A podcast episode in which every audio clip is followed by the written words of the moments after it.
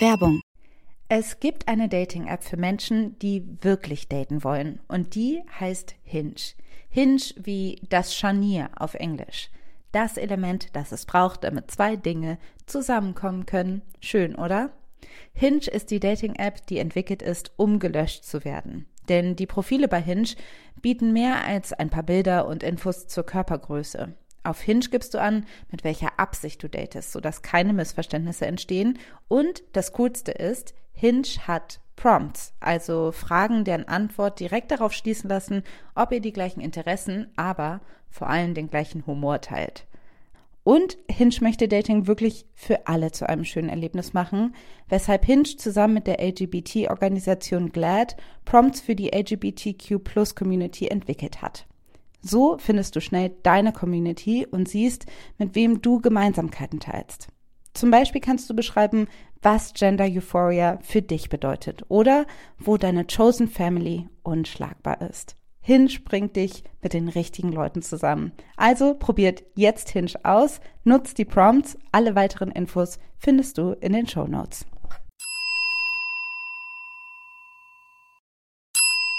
Werbung ich bin sicherlich nicht die Einzige, die immer denkt, zu viele Bücher, zu wenig Zeit. Im Frühjahr sind schon wieder so tolle Titel erschienen, aber ich bin zu viel unterwegs, dass ich sie alle lesen kann. Weshalb ich Bookbeat so liebe. Denn mit Bookbeat kannst du dir Bücher einfach anhören. Du hast Zugang zu über 900.000 Büchern und die kannst du ganz einfach streamen. Ich habe gerade das Buch Weiße Wolken von Jan de Sek zu Ende gehört und das ist richtig, richtig schön, kann ich sehr empfehlen. Und als nächstes steht Isa von Miriam Mann an. Da freue ich mich auch sehr drauf. Vielleicht mache nur ich das, aber ich lese und höre Bücher auch gerne gleichzeitig, so dass ich auch mal aufblicken kann und nicht danach 100 Jahre die Zeile wiederfinden muss. Und mit Bookbeat geht es nämlich super, weil man die Abspielgeschwindigkeit anpassen kann. Und die erhöhe ich einfach, wenn ich lese und dann, wenn ich rausgehe und einen Spaziergang mache, dann mache ich sie wieder langsamer. Bookbeat gibt es für Studierende schon ab 4,99 im Monat, was ich ziemlich cool finde. Aber vor allen Dingen haben wir jetzt den Hookup für euch, denn mit uns kannst du Bookbeat mit dem Promocode Feuer zwei Monate kostenlos testen. Alles, was ihr machen müsst, ist auf www.bookbeat.de slash Feuer zu gehen und euch da die App zu holen. Die Infos findet ihr aber auch wie immer in den Show Notes. Diese kleine Verpackung, in der man Soßen reinpackt. Ramekin oder so heißt es. Okay, keine Ahnung. Habe ich noch nie gehört. Ja, es gibt Geil. Wörter, da weißt du, glaubst, glaubst du gar nicht. Aber da glaubst du, es gibt. Glaubst du gar nicht, dass es dafür Namen gibt. Und dann gibt es manchmal keine Wörter für Dinge, die sehr klar benannt werden müssten. Aber who knows?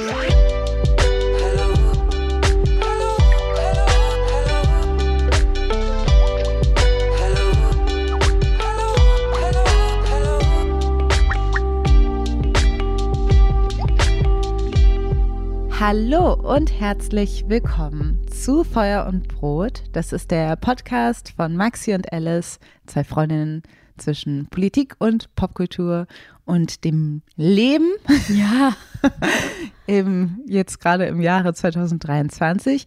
Wir sind zusammen, unverhofft, also irgendwie früher als gehofft, und auf Maxis Sofa, unserem Lieblings Podcastplatz. Hallo Maxi. Hi, hey. Ich freue mich so, dass das geklappt hat heute, dass wir hier zusammensitzen. Ich freue mich auch so sehr. Ja, also es ist echt nicht selbstverständlich, muss man sagen, dass nee. wir ähm, in diesem Monat es schon schaffen, eine neue Folge rauszubringen. Das ist jetzt auch ein kleiner Testballon, muss ich an dieser Stelle sagen. Es kann sein, dass wir irgendwann einen Break haben, weil eventuell mein Baby mit seinem Vater wieder nach Hause kommt, früher als erwartet. Aber wir werden sehen. Ja. Mal gucken, wie weit wir kommen kommen. Auf jeden Fall. Es ist ja das erste Mal, dass wir deine Stimme hören, seitdem du Mutter geworden bist. Ich klinge bestimmt ganz anders. Genau, du klingst, nein, du klingst ja. halt gleich, aber ja. es, es, hat sich so viel getan in ja. diesen paar Monaten. Im Juni war die letzte Folge, die wir quasi zu zweit veröffentlicht haben, aber die hatten wir ja auch schon im Mai aufgenommen. Das heißt, jetzt haben wir August. Es ist also sind drei Monate, kann ich rechnen? Ja, drei Monate vergangen. Und in mancherlei Hinsicht sind drei Monate nicht so viel, aber in diesen drei Monaten ist sehr viel passiert. Ja. dein Baby ist geboren worden. Genau. Es ist ein, darf ich sagen, dass es ein Zwilling ist, so wie ich? Ja. okay.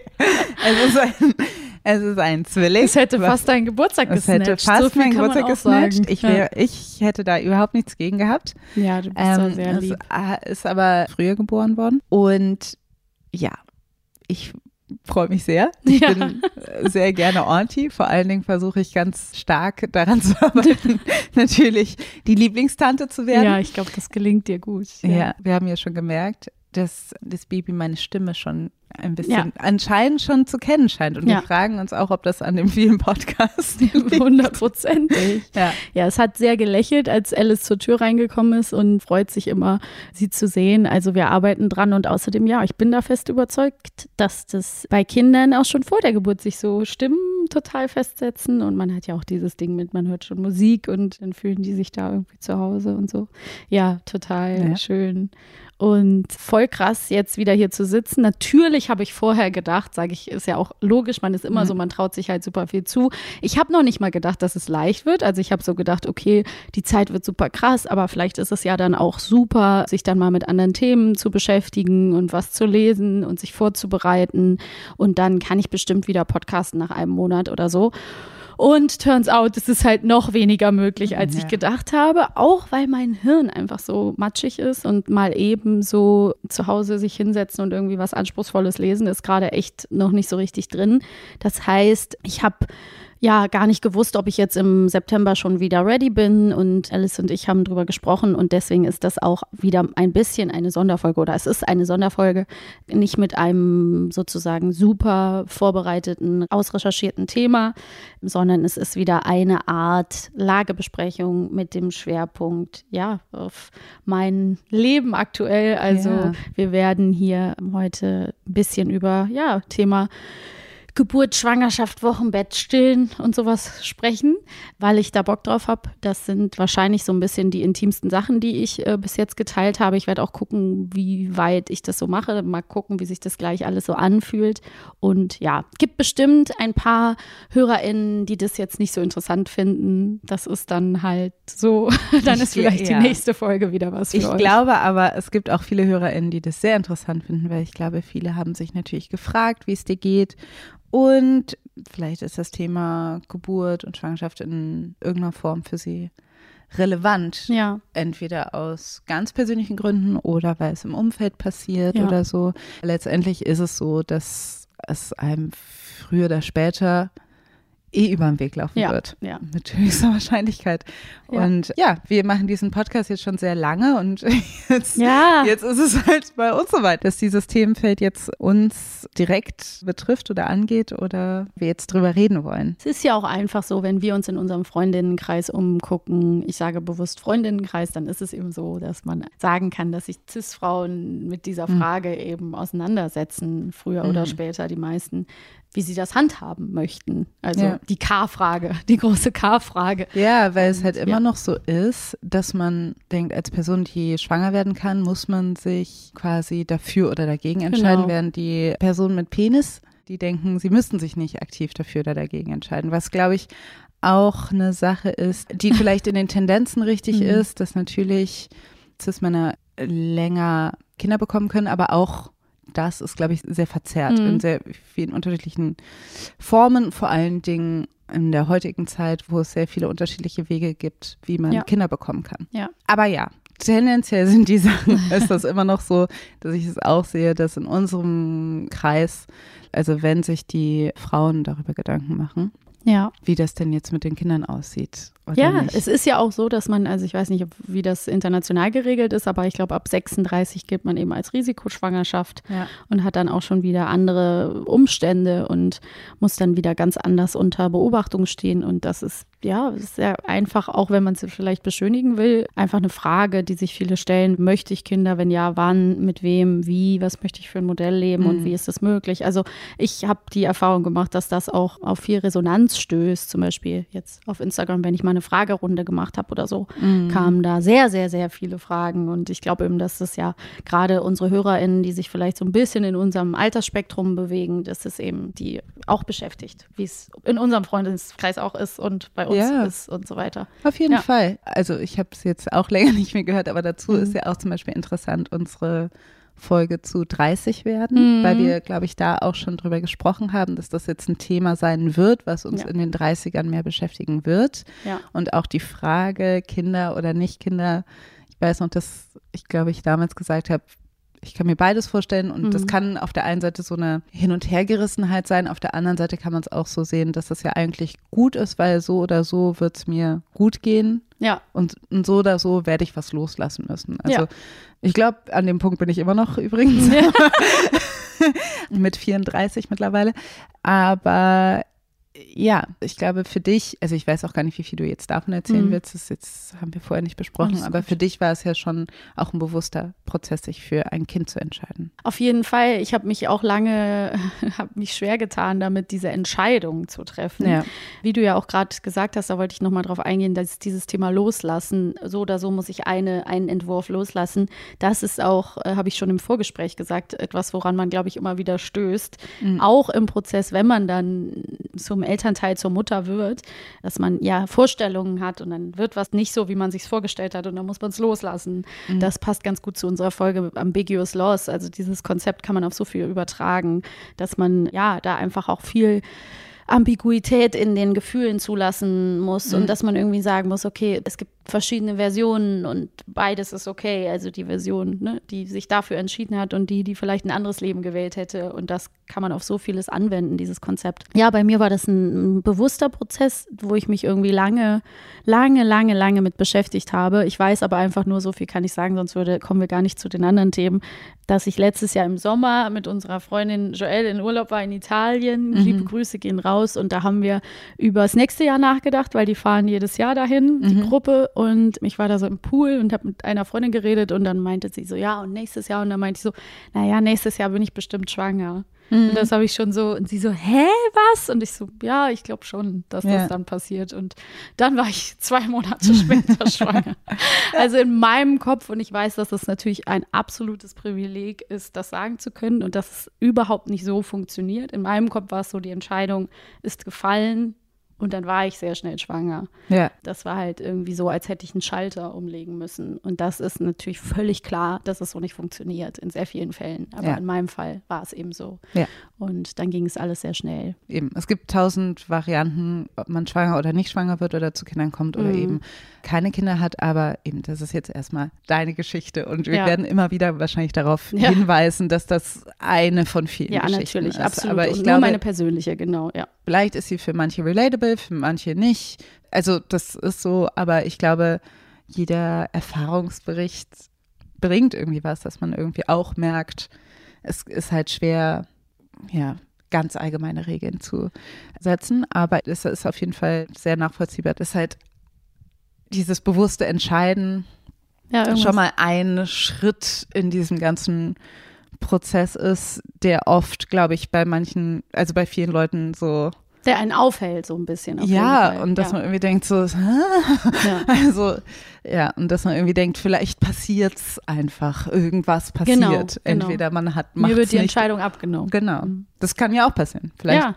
passiert mir das auch so. aber wer weiß, aber ähm, also für dich war es jetzt so, du hattest eigentlich noch einen Gedanken.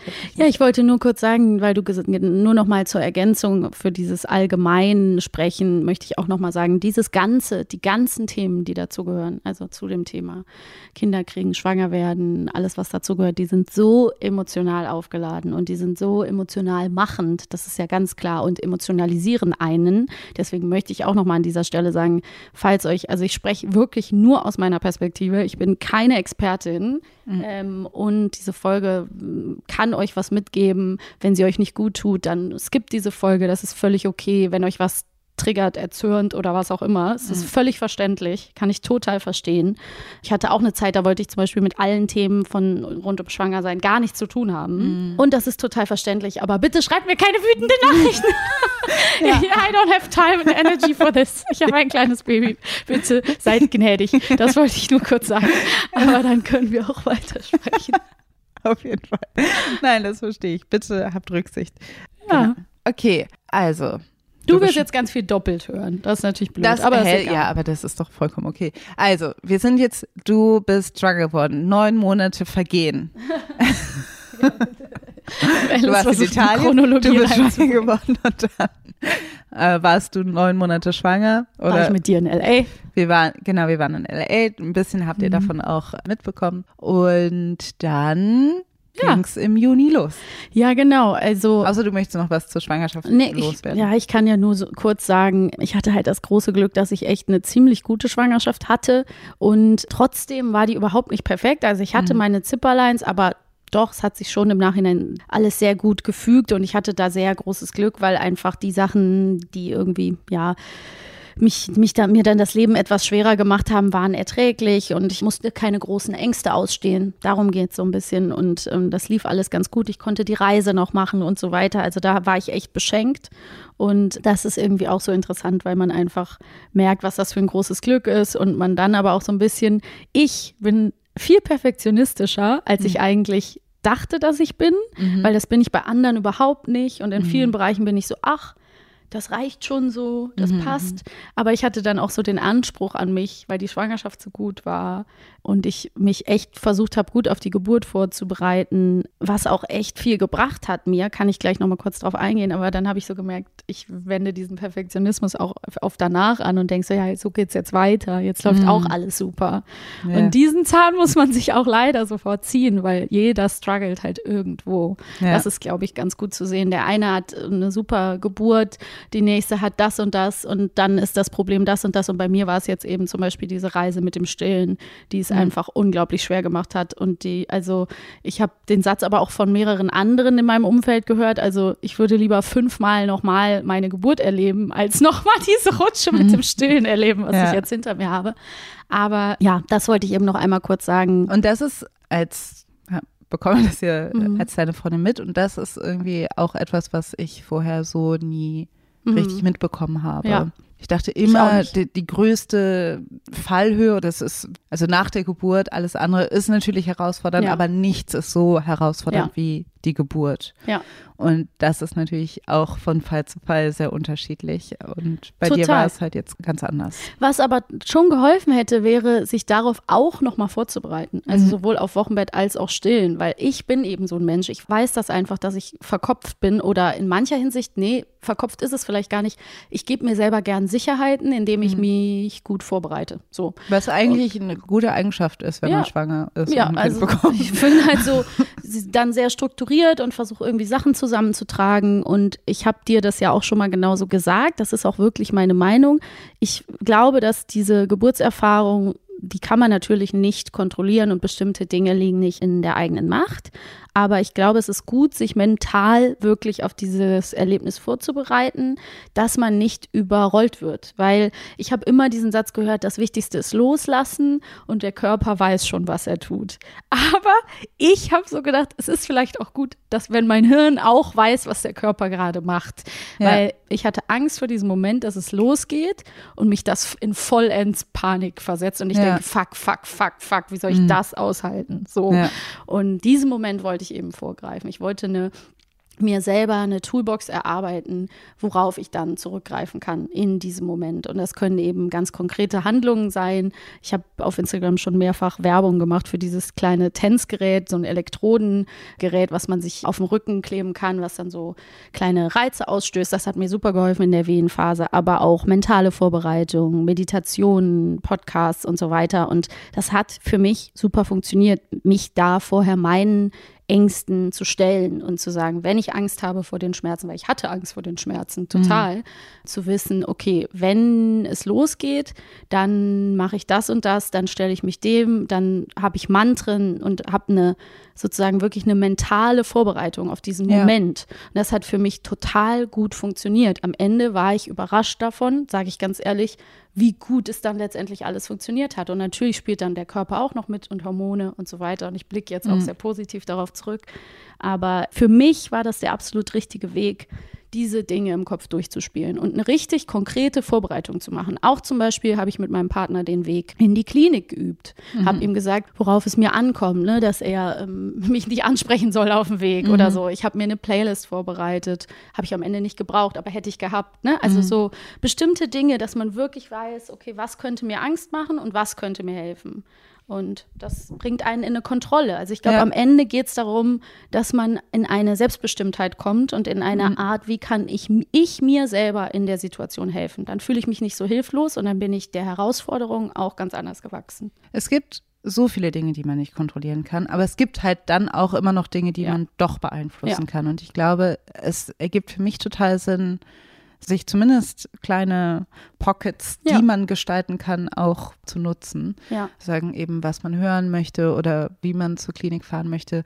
All diese Dinge können natürlich auch anders kommen, als man glaubt, aber ich glaube, der alte ist ja eine Journalismusregel zum Interviewen, aber auch finde ich eine allgemeine gute Lebensplanungsregel ist, hab immer einen Plan und verlasse dich niemals drauf. Ja, das ist aber exakt das. Es macht dann gar nichts, wenn es nicht ja. so läuft wenn es jetzt nicht mhm. das Große und Ganze ist. Das kann natürlich einen dann nachher traurig machen, wenn es anders mhm. läuft. Aber ja, es ist also so. das Vorbereitung glaube ich, nicht nur dafür da ist, dass die dann genau so eintrifft, wie man ja. das dann geübt hat, sondern ich glaube, Vorbereitung macht einfach viel generell. Also das ja. in den meisten Fällen ist Vorbereitung keine schlechte, schlechte Idee. Ich würde sagen, guckt euch an, was da passiert, bereitet euch darauf vor. Guckt euch an bedeutet nicht, guckt euch Videos von Geburten mhm. an, habe ich nie gemacht, aber wisst, was ja, im Körper macht, passiert. Macht ja. was euch, worauf ihr Bock habt, aber trotzdem ist es nicht verkehrt, da hinzuschauen. Also meine mhm. Erfahrung war, dass mir das total geholfen hat. Und dennoch ist es natürlich völlig in Ordnung und auch eine gute Art, zum Beispiel sich vorzubereiten auf die Idee, dass etwas nicht so läuft, wie man sich vorgestellt hat. Also mhm. dass man zum Beispiel nicht die die Art von Geburt erleben darf, die man sich eigentlich gewünscht hat, dann wären wir mhm. wieder beim Thema Ambiguous Loss. Auch da mhm. kann man mental sich vorbereiten und sagen, so wie es läuft, ist es okay. Ich werde mich nicht fertig machen. Das ist dann leichter gesagt als getan, mhm. aber man kann zumindest daran schon mal einen Gedanken verschwenden. Ne? Und wie du sagst, verlass dich, ich habe einen Plan, aber verlass dich nicht drauf, sei mhm. gnädig zu dir, wenn es anders läuft, weil das ist das Allerwichtigste. Ich glaube, diese ganzen Themen sind eben auch so emotional aufgeladen, weil man lernen muss, ja, da gut zu sich zu sein, dass einfach Dinge nicht in der eigenen Macht immer liegen. Mhm. In diesen Systemen ist man halt auch so, dass man, also man ist ja auch irgendwo ausgeliefert und muss sich auf andere verlassen. Und das sind natürlich Dinge, die man nicht 100 kontrollieren kann. Es ist natürlich total schön zu hören, dass die Geburt in deinem Fall gut geklappt hat. Ja. Und dann warst du im Krankenhaus? Was genau, ist ich, war ja im, ich war im Krankenhaus. Es gibt ja auch, viele lieben ja auch Geburtshäuser und Hausgeburten und so. Und das verstehe ich auch total, gerade jetzt, nachdem ich auch im Krankenhaus war. Für mich war es aber eine super Erfahrung. Ich hatte aber auch das Glück, eine Beleghebamme gefunden zu haben. Das heißt, eine, die sich um mich kümmert. Und Damit hast du auch sehr früh angefangen, ja. ne, mit der Suche. Ich habe an dem Tag, wo ich den Schwangerschaftstest, den positiven hatte, habe ich schon, glaube ich, 30 Hebammen angeschrieben. Ja. Deswegen hatte ich dann natürlich auch eine. Und es ist einfach unglaublich schwierig, weil ich meine, wir sind in der Stadt, wo es noch viele gibt. Es mhm. gibt, glaube ich, zum Beispiel wirklich ländliche Gegenden, wo es echt richtig schwierig ist, wo ja. die Kreissäle schließen und so weiter. Aber da gibt es natürlich mittlerweile auch mehr Möglichkeiten, online Dinge zu machen. Aber so Hebamme, das sollte natürlich schon auch mal persönlich stattfinden. Was ich aber interessant fand, um jetzt nochmal ja, aufs Wochenbett als solches irgendwie einzugehen, ich war dann auf der Wochenbettstation im Krankenhaus und da war ein geteiltes Zimmer. Leider gab es keine Einzelzimmer mehr und das war unglaublich stressig. Nicht, mhm. weil die andere Frau irgendwie blöd gewesen wäre, die war total nett, aber das funktioniert überhaupt nicht. Ja, du hast halt gerade eine Geburt hinter beide. dich gebracht. Sie ja, kam irgendwie sechs Stunden vor mir mhm. und dann war einfach so, also die Babys haben, es hat die ganze Zeit geschrien und man hat dann fremde Leute da, weil jeder will ja mal Besuch haben und mhm. dann müssen sich die Partner an die Besuchszeiten halten. Das war das Schlimmste auch, das muss ich auch mhm. sagen. Das hat mich so aufgeregt, dass in den Morgenstunden mein Partner da nach Hause fahren musste mit dem Auto. Der durfte ja. da einfach nicht bleiben. Und das finde ich so ein antiquiertes Denken und auch so einen mhm. seltsamen Blick auf Partnerinnenschaft, Vaterschaft, dass man sagt, ja, ciao, Go for it. Äh, dass man die überhaupt noch in den, in den, in den Straßenverkehr lässt. Also ja. das ist wirklich absurd. Das ist, erinnert mich ja. an so ein Denken, wie so unsere Väter Väter geworden sind und dann so, mhm. und dann gehst du noch mit den Jungs in die Kneipe. Ich weißt, erinnere mich auch jetzt gerade so dahinter. So Geburtsgeschichten. Ich meine, ja. das war jetzt keine mhm. ähm, aus meiner zumindest weiß ich nicht, ob es meinem Vater so ging, aber auf jeden Fall kennt man viele Geburtsgeschichten, wo irgendwie anscheinend der Vater total besoffen vor dem mhm. Krankenhaus ja, ja. war oder ja, so. Wo man denkt so, Why is that a thing? Ja, weil er es wahrscheinlich nicht handeln konnte, obviously, keine Ahnung. Ja, und ähm, das war nat ist natürlich richtig komisch und da musste ich auch an diese Corona-Zeit zurückdenken, mhm. wie schrecklich, wenn die Leute da alleine waren. Also ganz, ganz schlimm. Ich wollte dann aber auch schnell nach Hause und habe dann mich möglichst schnell entlassen lassen, so schnell es ging, aus dem Krankenhaus, weil das einfach zu anstrengend war. Und das ja. hat auch wirklich leider dann den Grundstein dafür gelegt, dass es mit dem Stillen so schwierig wurde, mhm. weil diese ersten Stunden und die ersten Tage halt super entscheidend sind. Aber dazu gleich mehr. Ich wollte noch eine Sache zum Wochenbett sagen. Auch da könnte ich eine ganze Folge wahrscheinlich drüber machen.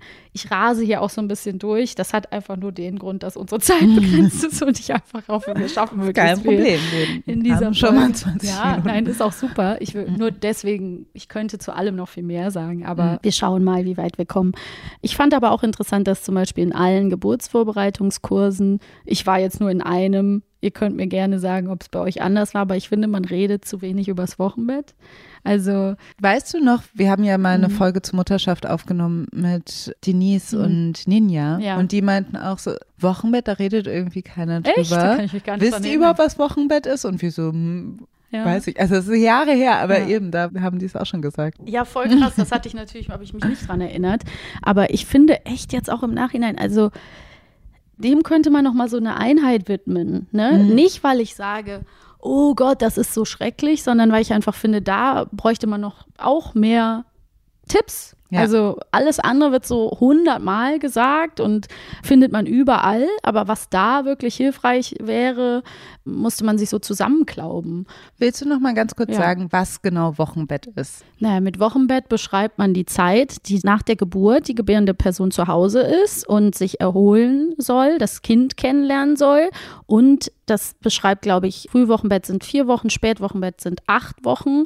Und es ist eben auch eine ganz, ganz, ganz wichtige Zeit für die Regeneration. Also der mhm. Körper nach dieser Geburt muss sich regenerieren. Es gibt diese Faustregel, eine Woche im Bett, eine Woche am Bett, eine Woche ums Bett. Also man mhm. muss wirklich so, oder man soll wirklich langsam machen, wenn es jemand anders gefühlt hat kann auch sein, aber das ist halt so ein bisschen auch dem geschuldet, dass man viele körperliche Entwicklungen dann vielleicht gar nicht so wahrnimmt. Also zum Beispiel sowas wie, dass sich die Organe so krass verschoben haben und mhm. verändert haben in der Zeit, Beckenboden und so ein Shit, dass das mhm. alles sich langsam wieder zurückbildet und man keine Spätfolgen davon trägt. Ja. Also man soll auch noch nicht zu weit laufen, nicht zu schwer heben. Und da gibt es sicher auch immer Gegenbeispiele, Menschen, bei denen das alles sofort wieder knackig super war.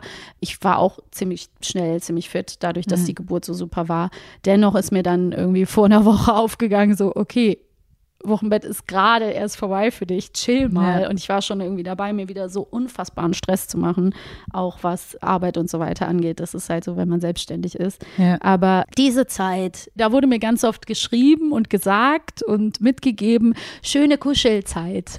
Das, das finde ich mittlerweile den größten Gag. Genauso wie Stillen ist kostenlos. Mein Lieblingssatz ist schöne Kuschelzeit, weil sehr viel ist gar nicht kuschelig. Mhm. Ne? Davon abgesehen, dass man so kleine Babys, natürlich kuschelt man mit denen, man hat die die ganze Zeit am Körper, aber es ist auch nicht so aktives Kuscheln. Weißt? Ja. Es ist so ein kleiner Egel, klebt an deinem Körper.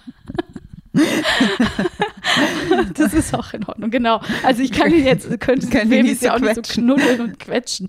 Das meint natürlich so, leg dich mit dem Baby in, ins Bett und versuch im Hier und Jetzt zu sein und ja versucht euch kennenzulernen und aufeinander einzustellen. Und gerade dieses Stillen erfordert eben am Anfang vollsten Zeit- und Körpereinsatz. Aber mhm. das war mir halt auch nicht so klar. Ja. Und ich finde eben, ich habe irgendwann dann so auf TikTok gescrollt in meiner Zeit am Anfang, als ich zu Hause saß beim Stillen und habe dann so ein Video gefunden von einer, das fand ich mit das Hilfreichste. Die hat da so drei oder vier oder fünf Wochenbett-Tipps gegeben und hat nochmal so gesagt, so Breastfeeding, wenn ihr stillen wollt, beschäftigt euch vor dem Wochenbett damit. Da gehe ich gleich dann nochmal drauf ein. Aber total richtig und wichtig, weil das bestimmt einfach diese Zeit total und die Frage, ob ihr stillen wollt oder nicht, wäre cool vorher für euch zu klären. Mhm. Und vielleicht auch schon irgendwie eine Beratung rauszusuchen, wenn was nicht klappt, wenn eure Hebamme mhm. oder so da nicht so bewandert ist. Und dann fand ich einen guten Tipp irgendwie so. Natürlich alles mit Partner, Partnerin besprechen, was man sich da so wünscht in dieser Zeit, aber eben auch ein Verhalten irgendwie zu etablieren, dass man sagt, wenn die Nächte sehr stressig sind und die Abende, weil Babys eben gerne mal schreien, mhm. dass man irgendwie sagt, man verzeiht sich, mhm. wenn man mal eine kurze Zündschnur hat. Zum Beispiel bei uns waren die Nächte jetzt nicht schlimm, aber dass man zum Beispiel sagt, das, was nachts gesagt wird, es mhm. zählt nicht oder so. Das fand ich irgendwie einen guten Tipp. Ja. Und die Phasen, wo man eben, wo es schwer ist, dass man sagt, da verzeiht man sich, weil man braucht sich eben als Team. Und dann eben wirklich Hilfe annehmen. Ne? Also ich, mhm. du hast es ja mitbekommen, bei uns hat sich das alles so ein bisschen verschoben. Der Anfang war eigentlich recht schmuf und dann wurde es irgendwie nach ein paar Wochen doch recht angespannt. Und da kamst du dann mal vorbei oder meine Schwester oder eben vereinzelt andere Freundinnen. Und das hat so, so, so viel geholfen. Ne? Also ja. einfach nur, dass jemand kommt, vielleicht was zu essen mitbringt. Man muss sich keine Gedanken machen abends, wer kocht und wie und was bestellt man. Man kriegt was Gesundes, mhm. was schon fertig ist. Und dann saugt einer einmal kurz die, die Wohnung durch oder macht einmal kurz die Küche. Und das, ist, das hilft so viel. Ja. Also das sollte wirklich, sollte wirklich Grundsatz sein im Wochenbett, dass man einfach, ja, was Definitiv. zu essen mitbringt. Und wirklich ist es egal was, ein Laib Brot und eine schöne Butter und ein mhm. Stück Käse oder so. Also man freut sich wirklich über alles so sehr, um das man sich nicht kümmern muss. Ne? Eine Freundin kam mit einem riesen Einkauf, hat mhm. einfach nur Sachen, die schon fertig sind, irgendwie eine schöne Pasta und ein Pesto und mhm. Sowas. Und ich habe mich so gefreut. Also ja. das war wirklich so viel wert. Also das merke ich auch, dass im Umfeld die Leute, die Kinder haben, also das, was am größten irgendwie ein Akt der Freundinnenschaft ist, ist einfach Dinge machen. Mhm. Also wirklich Acts of Service. Mhm. Weil für mich also ist es ja überhaupt gar nicht ein großer Akt. Also man macht vielleicht auf den Denkfehler, dass man irgendwie denkt, man muss jetzt irgendwie was Außergewöhnliches machen, um diese außergewöhnlich tolle Situation zu würdigen. Das heißt, ich bringe dir einen riesigen Teddy oder keine Ahnung was, was ja, natürlich klar. auch schön ist. Aber ich glaube, zumindest ist es meine Erfahrung oder vielleicht auch ein bisschen meine Art, dass ich merke, das, was hilft, sind halt so, finde ich, eigentlich banale Sachen. Ja, eben kurz die Küche aufräumen oder was zu essen mitbringen oder irgendwie Du bist halt eh so hilfsbereit, ne? Also du bist ja eh so, dass du, ich habe dir dieses Meme geschickt von diesen Leuten so clean uh, people in everyone else's houses und da war so ein Junge, der so einen Abwasch gemacht hat. Es ist wirklich so, die, es ist so ganz automatisch geht sie immer so zur Spüle und spült so ein paar Sachen ab, die da so stehen. Fand ich so süß, weil ich da wirklich an dich gedacht habe. Aber ja, ja, es war aber auch eben, ich habe das gar nicht am Anfang so gerafft. Bei mir waren es halt wirklich, mhm. weiß ich nicht, ob Hormone oder was und ich war am Anfang einfach nur richtig, richtig happy. Die ersten mhm. drei, vier Wochen war einfach nur so ein High, everything's easy. Mhm. Aber es war, oh, es war gar nicht easy, aber es hat sich irgendwie so ja. angefühlt wie, ah, das ist jetzt meine neue Aufgabe und ich mhm. gehe vollends darin auf. Ja. Hatte es so einen Energieschub? Ja, ja total. Ja. Und das waren wahrscheinlich wirklich diese ganzen Hormone, mhm. die einen da so ein bisschen tragen. Obwohl natürlich die ersten Tage, auch gerade nach diesem stressigen Wochenbettzimmer, also das war schon, das war schon heftig, mhm. dieser Moment, wenn man ankommt und auch am Anfang einfach die Sprache von dem Baby nicht spricht. Ne? Also mhm. du hast einfach dann einen kleinen Menschen da und der schreit und du hast keine Ahnung. Es ist wirklich, als wäre ein Alien mit zu dir nach Hause gekommen, was sehr laut ist. Sehr viel von dir verlangt. Und, und du, du hast keine Ahnung. Aber ich kann nur wirklich Mut machen, weil das geht ganz schnell, dass es, dass man, mhm. also nach einer Woche hat man schon ein bisschen mehr Plan, nach zwei Wochen hat man schon ein ganz gutes Gefühl und dann kommen natürlich immer neue Herausforderungen jeden Tag, aber das mhm. ist einfach Elternsein, I mhm. guess. Also man muss sich dem dann immer wieder neu stellen und was gestern funktioniert hat, ist heute anders mhm. und ah, gestern war das Baby immer vormittags, hat vier Stunden geschlafen, geil, da kann ich Sachen machen, dann planst mhm. du und drei Tage später schläft es vormittags nicht mehr und du bist so, okay, jetzt sind die Abende cool und irgendwann schläft es gar nicht mehr am Tag und du bist so, nun gut, ich kann In gar nichts Nacht. machen. genau. Aber das ist, glaube ich, echt das Normale. Ja, und dann kam eben ja das große Stilldilemma. Mhm. Und das ist, war jetzt das Thema, was mich die letzten Wochen am meisten beschäftigt hat. Weil ja. du bist ja quasi nach Hause geschickt worden und niemand hat dir so richtig gesagt, wenn das ja. jetzt okay ist, das so zu nee, teilen. Kannst du ruhig, klar. Also das Baby hat quasi schon, natürlich hast du es irgendwie schon direkt angelegt im Krankenhaus mhm. und dann wurde einmal gecheckt, ach ja, ja, ja, genau. Äh, das Baby trinkt und ja. mehr wurde eigentlich nicht gesagt. Und dann wurdest du nach, also dann hast du dich entlassen, aber niemand hat quasi gesagt, okay, das musst du jetzt wissen. Ja, ja, genau. Und das passt eigentlich auch zu diesem übers Wochenbett reden, was sie meinte, mit beschäftigt mhm. euch mit dem Thema Stillen. Meine Freundin Friedel hat mir jetzt so im Zuge dessen gesagt, dass sie so ihre Einstellung zum Stillen, und das hat mir aus der Seele gesprochen, war so ein bisschen so, ja, würde ich schon machen. und das war genau das, was ich auch dachte. Ich war immer so, ich wurde selber super lange gestillt und das hat immer in meinem Kopf so ein Heldinnenbild von meiner Mutter. Mhm. So, aha, ja, das macht man dann so. Das ist das mhm. Beste fürs Kind natürlich mhm. und so. Diese Idee, aber auch, ich wusste schon, ich will da nicht dogmatisch sein. Ich war in der mhm. Schwangerschaft überhaupt nicht dogmatisch zu mir. Ich habe immer gesagt, ich mache nach Gefühl und so wollte ich danach auch angehen. Und ich hatte auch ein bisschen Angst und da muss ich auch ganz ehrlich sein, äh, mich in diese vollends ernährende Rolle zu begeben, weil es natürlich auch bedeutet, keine Unabhängigkeit zu haben in dieser mhm. Zeit oder weniger Unabhängigkeit, als wenn mhm. man jetzt eine Flasche gibt, die jeder geben kann. Ist ja einfach ja. eine Wahrheit, die man auch aussprechen kann. Das heißt, für mich war es so im Kopf so, ach ja, ich kann ja vielleicht auch so ein bisschen stillen. Mhm. Und diese Wahrheit musste ich halt jetzt mit einer bitteren Pille sozusagen schlucken, dass das nicht möglich ist. Mhm. Also so ein bisschen stillen ist zumindest am Anfang nicht möglich. Mhm. Das habe ich aber nicht gewusst. Also mhm es stimmt schon. Ich hätte mich auch darauf genauso gut vorbereiten müssen wie auf alles andere. Und hätte ich gewusst, was das bedeutet für ein Reizthema, was, wie viele Menschen damit Probleme haben, dann hätte ich das auch gemacht, aber es hatte mir keiner gesagt. Ja. Und du stößt auch nur drauf, wenn du irgendwie einen Podcast übers Stillen hörst. Den Stillleben-Podcast habe ich zum Beispiel jetzt entdeckt oder so. Oder dich damit wirklich konkret beschäftigst oder eben fragst, weil auf einmal, als ich auf Instagram dann so einen Post gemacht habe, kamen dann ganz, ganz, ganz viele Nachrichten. Und alle Nachrichten waren so dann 95 Prozent. Bei mir war es auch voll der Ritt aber nach fünf Wochen wurde es besser oder ja, Horror am Anfang so schmerzhaft, aber es lohnt sich oder ein Ja, ich konnte auch nicht stillen oder wie auch immer. Also es ist, mhm. war einfach nur solche Reaktionen und unfassbar viel. Und ich hatte so ein Bild hochgeladen, wo ich so im Café sitze und das Baby irgendwie so an der Brust habe. Und dann hat mein Partner mich drauf angesprochen und das fand ich irgendwie auch cool von ihm. Er meinte so, ja, ich habe mich gewundert, weil du bist ja eigentlich so, dass dir das voll wichtig ist, so transparent zu sein. Mhm. Und das sieht ja so aus, als wäre das ganz easy. Mhm, mh. Und ich hatte den Gedanken selber schon, dass ich dachte, mhm. irgendwie vermittle ich damit jetzt ein ganz falsches Bild. Ja. Und dann habe ich die Caption nochmal geändert und habe mhm. noch was in meiner Story geschrieben und daraufhin kamen diese ganzen Nachrichten, weil ich gemerkt habe, okay, sonst fütter ich ja auch in dieses Narrativ. Allen anderen gelingt es, nur mir nicht, was ja. ich am Anfang auch gedacht habe. Und mhm. dieses ganz, ganz, ganz große Versagensgefühl, was, glaube ich, daran gekoppelt ist. Mhm. Und darauf kannst du dich vorher nicht vorbereiten, weil ich wäre immer so gewesen, ich bin ich bin eine coole Mom, also auch mhm. Ambiguous Laws. Abschied von der Cool Mom, von der man immer glaubte, dass man sie sein wird. Also ich meine, ich glaube, das, das ja, dass man so sagt, so, mir wird alles egal sein. Ich schmeiß das Kind ins Haifischbecken. also, weißt du so. Und ein bisschen im übertragenen Sinne.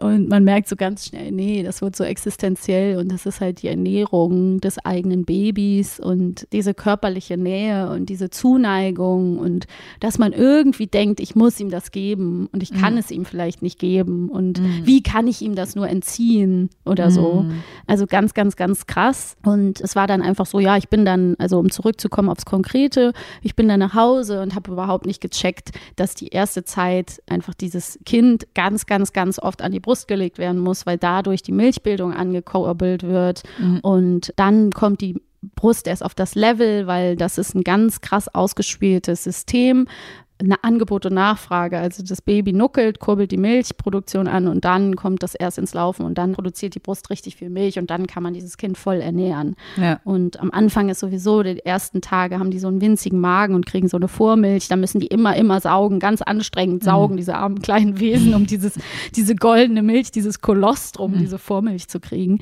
Und da war ich aber auch schon an einem Punkt, also da will ich gar nicht zu sehr ins Detail gehen, weil es auch so ein bisschen dann vom Thema wieder ablenkt, was ich eigentlich erzähle erzählen will, aber da war dann einfach schon dieses Thema, das Baby nimmt nicht genug zu, es klappt alles nicht, die Nippel tun furchtbar weh, ich kann nicht richtig anlegen, das gelingt mir irgendwie nicht, wir haben kein gutes Zusammenspiel, das Baby und ich. Das hatte da schon komplett seinen Lauf genommen. Mhm. Und ich glaube auch, dass vielen oder mein Eindruck ist, den meisten Leuten am Anfang dann wirklich die Nippel so wehtun. Aber wenn man dann so ein bisschen durchhält, wird es wirklich besser. Mhm. Also man muss so ein bisschen am Ball bleiben und braucht natürlich Unterstützung. Also es muss mhm. einem einer zeigen und es gibt viele Tricks und es gibt auch wahnsinnig viel gefährliches Halbwissen oder mhm. Fehlbildung, also im Sinne von wirklich falsche Bildung. Also ich will da jetzt überhaupt nicht das so bewerten, aber mein Eindruck war, dass dann eben ganz schnell gesagt wird, ja, probier's mal hiermit, probier's mal damit. Und da ist es dann wirklich so vier Leute, vier Meinungen. Also die einen sagen Stillhütchen super, können mhm. helfen, mhm. sind so Nippelcovers im Endeffekt, mhm. durch die das Kind trinken kann.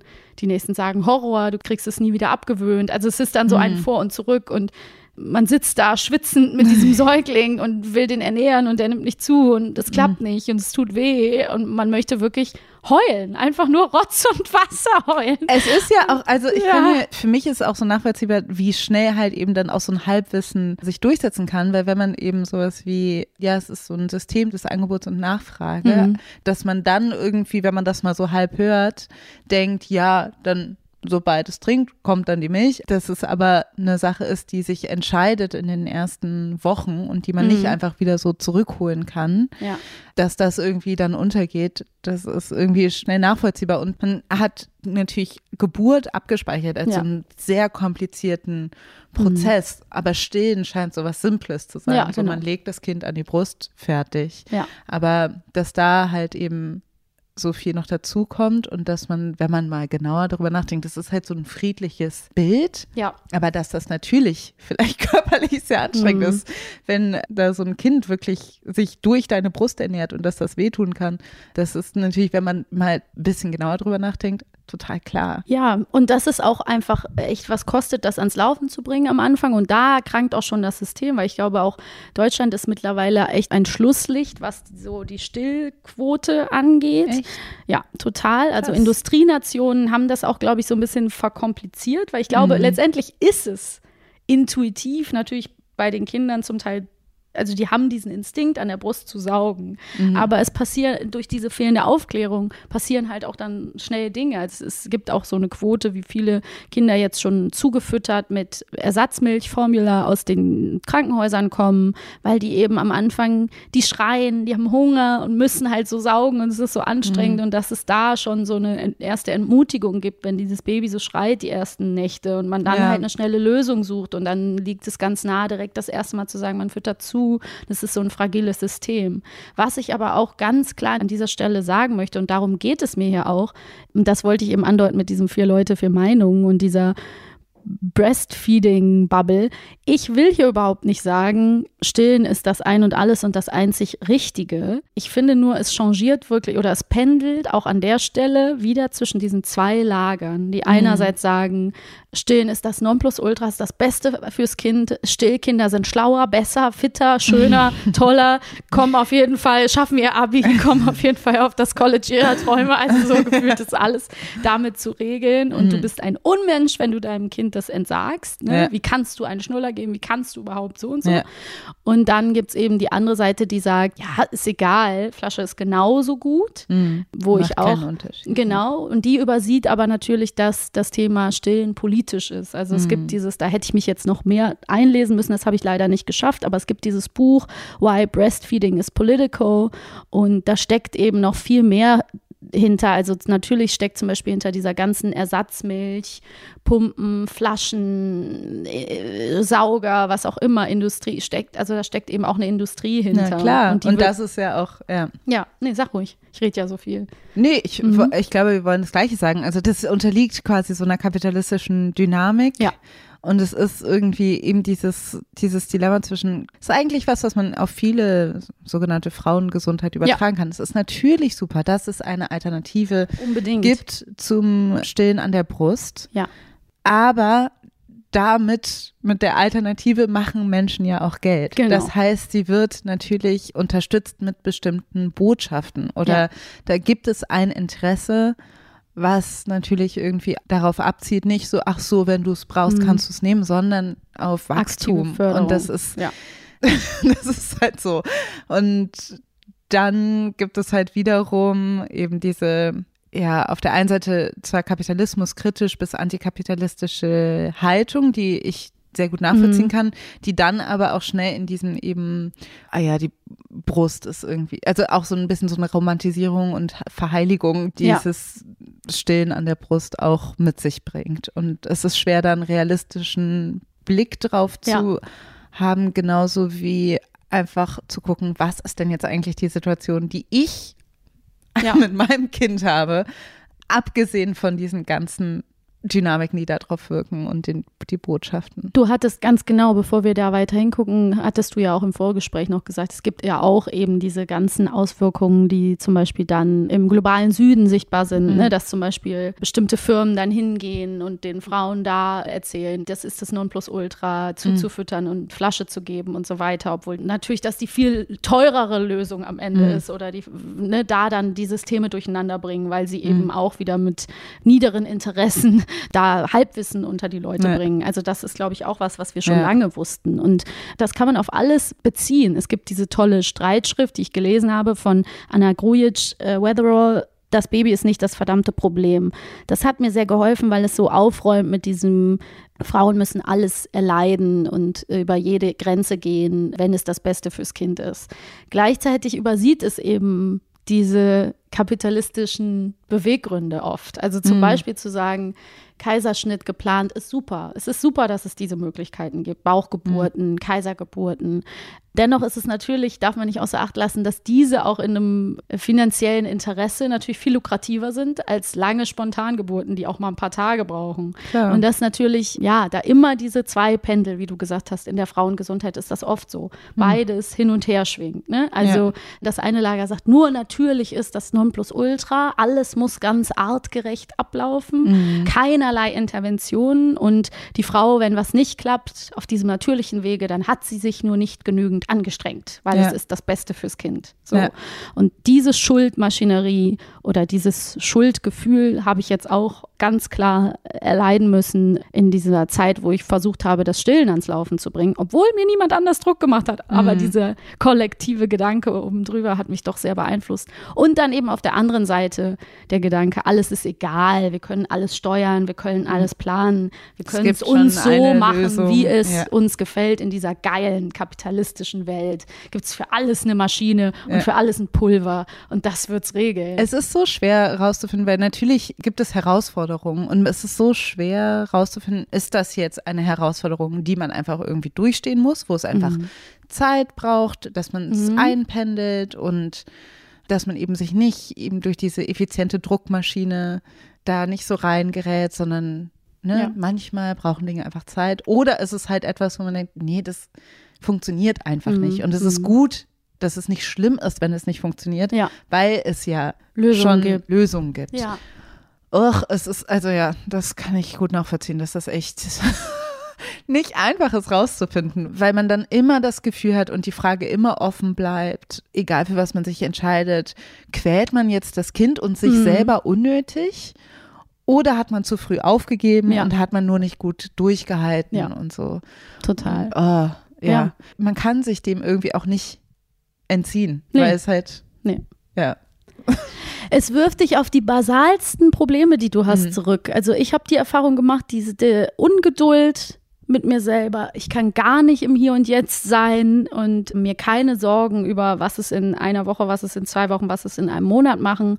Und eben dieser ganz seltsame Perfektionsanspruch, der irgendwie doch da ist, weil mir so viel so gut gelungen ist vorher. Und ja. dann dieses in den Spiegel schauen und zu sagen, und daran scheitere ich jetzt vielleicht. Also mhm. ich kann ja nur noch mal sagen, weil alle, vielleicht sitzen hier jetzt Leute und sagen, sie redet um den heißen Brei rum. Stand jetzt stille ich das Baby und es kriegt aber eben Ersatzmilch dazu, weil wir das nicht geschafft haben, nachdem wir zugefüttert haben, das nochmal in ein System zu bringen, wo ich entweder ausreichend Milch habe oder dieses System zu synchronisieren, mein mhm. Baby, seine Nachfrage, meine Brust, wie auch immer, woran mhm. es jetzt gelegen hat, woran hattet ihr Lehen, kann man nicht, wird man vielleicht nicht wissen. Vielleicht geht es auch nochmal in eine andere Richtung. Wir können das Stand jetzt nicht sagen.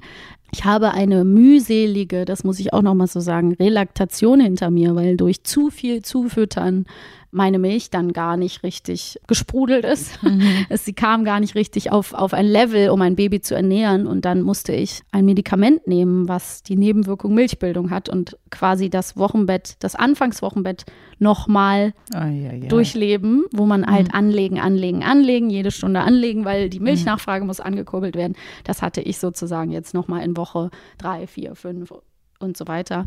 Und das war unglaublich anstrengend und wir haben echt viel geschafft ich muss auch sagen, ich hätte vorher nie gedacht, dass ich so weit gehen würde. Ich hätte mhm. das nie gedacht. Ich hätte gesagt, ich bin viel zu cool und zu mm, zu gut zu mir selber, um mich da durchzupeitschen. Also mhm. du hast irgendwann zu mir den klugen Satz gesagt, ja, aber immerhin weißt du jetzt in dieser Geschichte, dass du offenbar stillen willst, weil die Frage hätte ich vorher nicht eindeutig beantworten können. Mhm. Habe ich kurz gedacht, ja, aber will ich ja auch gar nicht um jeden Preis. Aber ich bin ganz schön weit gegangen dafür, ne? Ja. weil ich eben diese Erfahrung gemacht habe. Ich persönlich habe gesehen, wie mein Baby sich an der Brust beruhigt, wie es nach der Flasche ist und ich wollte dieses Verhältnis nicht kappen und vor allen mhm. Dingen nicht fremdbestimmt. Ich wollte mhm. sagen, wenn ich diese Entscheidung treffe, dann treffe ich sie selber und nicht aus einem aus einer Uninformiertheit heraus und einer mhm. Wissenslücke und nach so kurzer Zeit.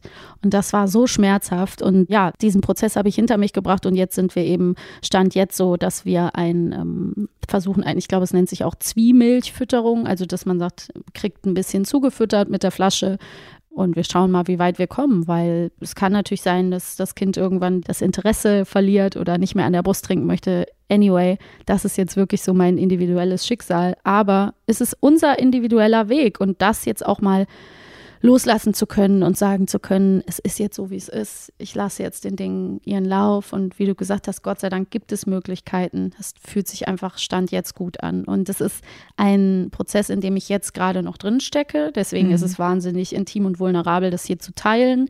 Aber ich habe mich dafür entschieden, weil ich dachte, ich kann damit Aufmerksamkeit auf das Thema lenken und vielleicht anderen Menschen Mut machen, die was Ähnliches durchhaben oder darauf hinweisen für Menschen, denen das vielleicht noch bevorsteht. Ja. Und ja, also mich gibt es nur einmal, das Kind gibt es nur einmal, unser Weg ist individuell und wir schauen mal. Ja, aber du meintest ja auch, also was du auch schon angedeutet hast, aber auch nochmal einfach nur, um konkreter darauf einzugehen, mhm. dass Stillen eben ein Privileg ist, was durch den Zugang zu diesen Informationen überhaupt ja. erstmal bereitgestellt ja. wird. Ne? Also wer hat Zugang zu diesen ganzen Informationen, wer bekommt ja. Zugang, wer hat Zeit, sich darauf vorzubereiten, auf welche Ansprüche oder welche Situationen sind auch diese Informationen zugeschnitten. Ja. Und dann auch, wie viel kostet es, diese Informationen zu bekommen? Genau, eine Stillberatung. Also ich habe 100 Euro für jeden Termin bezahlt und war zweimal da. Also mm. könnt jetzt hier eine Rechnung ausstellen, wie teuer stillen bis jetzt für mich war. Also ja. Pumpen, verschiedene Pumpen, verschiedene Utensilien, mhm. Einlagen, Hütchen, also Silberhütchen, Pflege, Still-BHs, Stillberatung, mhm. ganz davon abgesehen von der unbezahlten Arbeitszeit, Lebenszeit mhm. und den ganzen Tränen, Schweiß und Aufwand, den ich und mein Partner und andere Menschen, die uns geholfen haben, mhm. investieren mussten, um dieses System irgendwie am Laufen zu halten. Ich habe dich unterbrochen, glaube nee, ich. Aber nicht. ja, also das ist ein absolutes Privileg und es mhm. ist nicht kostenlos. Es kostet ganz viel. Es kostet mhm. einen riesigen Einsatz. Und das finde ich so lustig, weil ich verstehe schon, was das bedeutet. Ne? Also unser Kinderarzt hat dann auch gesagt, das ist eben sehr einfach nur ganz locker. Es ist eben am Ende praktisch. Du fährst in Urlaub und musst halt nicht tausend Utensilien mitnehmen, mhm. sondern hast halt die Brust immer perfekt dabei in jeder Lebenslage. Kannst du die rausholen, theoretisch und die hat die perfekte mhm. Milch. Und natürlich ist es auch ein Wahnsinnswunder, ne, dass diese Milch zum Beispiel abends anders ist als morgens. Die ist natürlich auf irgendeine Art und Weise, auch wenn das jetzt wieder so romantisierend klingt, natürlich die perfekte Säuglingsnahrung. Ne? Mhm. Es ist ja klar, das ist sie. Sie ist unerreicht, sie ist auch nicht kopierbar. Das, mhm. das ist so. Abends hat die so einschlafende mhm. Inhalte mit drin, dann ist sie irgendwie fetthaltiger. Morgens ist sie kohlehydrathaltiger. Mhm. Äh, die wird auch immer konzentrierter, damit die Brust nicht ins Unermessliche wachsen mhm. muss. Also das ist schon Wahnsinn, was, mhm. was der Körper da produzieren kann. Mhm. Das will ich auch überhaupt nicht schmälern. Aber es ist eben auch Wahnsinn, was es mit einem machen kann, wenn es eben nicht so funktioniert, wie man denkt und der Körper nicht so funktioniert, wie man will. Und es gibt eben auch in diesen Stillberatungskreisen diesen Satz, der einzige Grund, warum eine Frau nicht stillen sollte, ist, weil sie es nicht will. Mhm. Das finde ich einerseits einen tollen Satz, weil dem mhm. ja unterliegt, so jede Frau kann stillen. You ja. can do it too. Und wenn du dich nicht, es hat ja auch was Empowerndes, wenn du dich mhm. dagegen entscheidest, it's fine. Genau. Wir sind, wir judgen dich nicht. Und dass es so ja. eine Lüge der Industrie ist, dass das nicht gehen würde oder so. Genau. Aber am Ende muss man sagen, steckt da ja irgendwas hinter, das haben wir ja auch im Vorgespräch schon gesagt. Die Frage ist, was ist ein Grund, es nicht zu wollen? Ne? Ja. Reicht als Grund, es nicht zu wollen. Schmerz und wenn ja, wie viel? Reicht als Grund, es nicht zu wollen, zu sagen, ich kann nicht mehr. Bis wohin geht man? Genau, weil Wann das ist, ist die Einsatz? Frage, was ist der Unterschied zwischen wollen und können? Ah, da kommt das Ganz kurz, Baby. ihr könnt rein. Kommt ruhig rein. Wir sind gleich fertig schon. Oh, oh. muss einen kleinen rausholen. Wir, wir rappen eben ab und dann Schluss. Genau, also die Frage ist auch, also ne, ist auch das kann aber gefährlich sein. Also, oder das kann auch jemandem extrem schlechtes Gewissen machen, dass man irgendwie denkt, wenn Stillen eine Frage des Willens ist, ja. das kann sehr selbstbestimmt sein oder empowernd sein, weil man denkt so, mhm. ich will es oder ich will es einfach nicht. Das ja. ist auch okay. Aber in vielen Situationen, glaube ich, ist das halt eben nicht so eindeutig, ja. dass man sagt, ich will und deshalb kann ich auch oder ich will nicht und deshalb mache ich es nicht, sondern ja, okay, wenn man sagt zum Beispiel, es tut mir einfach zu weh, ja. ist es dann eine Willensfrage oder ist es eine Könnensfrage? Also ja. ist deine Schmerztoleranz eine Sache des Willens oder eine Sache der tatsächlich der Fähigkeit? Das ja. ist dann auch schwierig. Kann man aber auch generell auf eine, eine gesamtphilosophische Frage ausbreiten. So dieses, wie viel hat man selbst in der Hand und wie viel ist durch Willen machbar und wie viele Dinge sind nicht eine Frage der Willenskraft. Und wie viel Recht haben eben auch Frauen auf ein schmerzbefreites Leben oder eine, mhm. ein schmerzarmes Leben ne? Ja. oder eine schmerzarme Schwangerschaft. Weil das ist ja auch so, also so Themen wie Endometriose oder, mhm. ne, wir haben so viel schon angesprochen, oft an diese Data Gaps in der, in der Medizin oder so, dass man einfach sagen muss, so wie viel Schmerz muss denn erleidet werden, bis man sagt, hier ist eine Grenze erreicht und hier tun wir was. Also das, das steckt ein ganz großes Thema hinter, ja. Und das war mir irgendwie ein Anliegen heute, das anzusprechen. Danke, dass du so viel geteilt hast. Ich finde es, wir haben schon oft darüber gesprochen, ich finde es immer interessant, da nochmal drüber zu sprechen. Ja. Und ich glaube, das ist ganz wichtig und bereichernd für für mich, aber auch für alle anderen hoffentlich und aber auch für die Dokumentation unseres Podcasts, dass diese Geschichte auch festgehalten ist. Danke, dass wir jetzt so unverhofft bald schon wieder podcasten konnten. Ja, genau. Ich bin sehr froh. Ich bin auch super Mal gucken, froh. wie es weitergeht im nächsten genau. Monat. Also es ist jetzt nicht garantiert, dass es jetzt immer hier stetig, wir müssen, also wie gesagt, hast du ja schon gesagt, es ist eine Reise. Mal gucken, mhm. wie es weitergeht, aber Programm kommt schon irgendwie. Ja, wir schauen, wie wir es schaffen. Und ja, das kommt eben momentan ein bisschen drauf an, wie es weitergeht. Wir müssen da ein bisschen auf Sicht fahren. Mhm. Und das ist, glaube ich, auch okay. Ist eine neue Situation für uns so. Umso schöner, dass das heute geklappt hat. Jetzt ist ein bisschen ein abruptes Ende, aber ich denke, es ist auch okay. Wir, wir haben, haben, echt viel Zeit ja, gehabt. Wir haben echt viel Zeit gehabt und es ist ein Riesenthema. Man hätte noch so viel sagen können, aber ich glaube, wir haben schon viel angesprochen. Und ich genau. danke dir fürs Zuhören und ich danke euch auch da draußen fürs yes. Zuhören. Bis zum nächsten Mal. Bis dann. Ciao. Das war Feuer und Brot. Konzept von Alice Hasters und Maximiliane Hecke. Der Schnitt kommt von Christian Eichler. Und die Intro-Musik von Chris Sommer. Wenn ihr uns unterstützen wollt, dann erzählt euren Freundinnen von uns oder teilt die Folge auf Social Media. Oder ihr hinterlasst uns eine Bewertung in eurer Podcast-App. Wir hoffen, ihr seid auch beim nächsten Mal wieder mit dabei und bis bald. Tschüss.